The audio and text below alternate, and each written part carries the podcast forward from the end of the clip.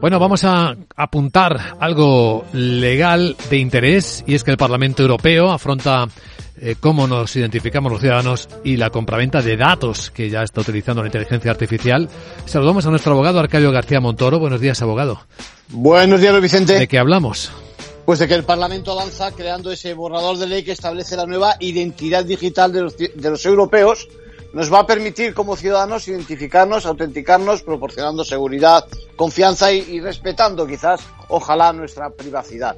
Hasta ahora la operación más habitual que hacemos de forma digital es el pago y se trata de que no nos limitemos a esos pagos, sino que hagamos el resto de transacciones, cualquier tipo de contratos, alcanzando incluso el acceso a servicios públicos en toda la Unión Europea. Todo ello sin que a la par perdamos el control de nuestros datos. ¿En qué consiste la ley de acceso a datos industriales? Pues fíjate, da por sentado la, el Parlamento Europeo que generamos tanta información y que es imparable el avance de la inteligencia artificial de manera que como ésta necesita inmensas cantidades para alimentar sus algoritmos, es fundamental poner orden al acceso a dichos datos que en nada, bueno, pues consumen nuestras ciudades inteligentes, el Internet de las cosas. Así que el Parlamento pretende que por definición se sepa qué información pueden utilizar las empresas, cuál pueden compartir y formar parte de ese circuito que permite entrenar los algoritmos. Además, el mercado de dichos datos todavía tiene margen para crecer. De momento sabemos que el 80% de ellos no se aprovechan. En conclusión.